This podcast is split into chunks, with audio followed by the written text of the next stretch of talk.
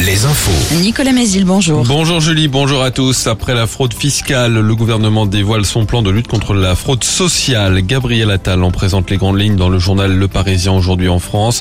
Parmi les principales mesures, un projet de fusion de la carte vitale et de la carte d'identité ou encore l'obligation de résider en France au moins 9, 9 mois et non plus 6 pour toucher une aide sociale. L'objectif est de doubler le nombre de redressements d'ici 2027. Pour cela, un millier de postes supplémentaires seront créés, dont 450 cyber-enquêteurs à l'assurance maladie.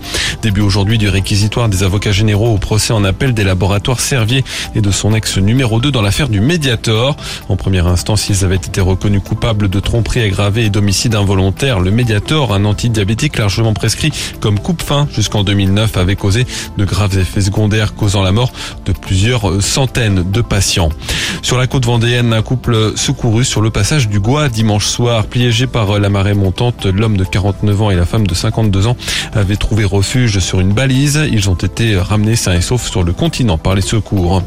Un mouvement de grève ce mardi à Cholet au complexe Glycéo.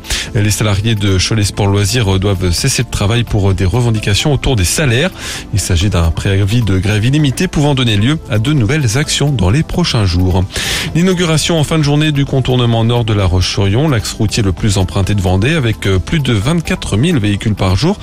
Nombreux élus seront présents. L'axe, lui, est ouvert intégralement depuis la mi-avril en deux fois de voie. Les travaux s'étant achevés avec plusieurs mois d'avance. Le sport avec le tournoi de Roland Garros. Et la qualification pour le deuxième tour du numéro 1 mondial Carlos Alcaraz. Même chose pour Novak Djokovic. Côté français, ça passe pour le jeune Lucas Van Haché et pour Caroline Garcia, mais pas pour Kristina Mladenovic, Benoît Père et Arthur Fils. Au programme aujourd'hui, l'entrée en lice de la numéro 1 mondiale Iga Juantec, de Daniel Medvedev et pour les tricolores de Gaël Monfils, Richard Gasquet et Clara Burel.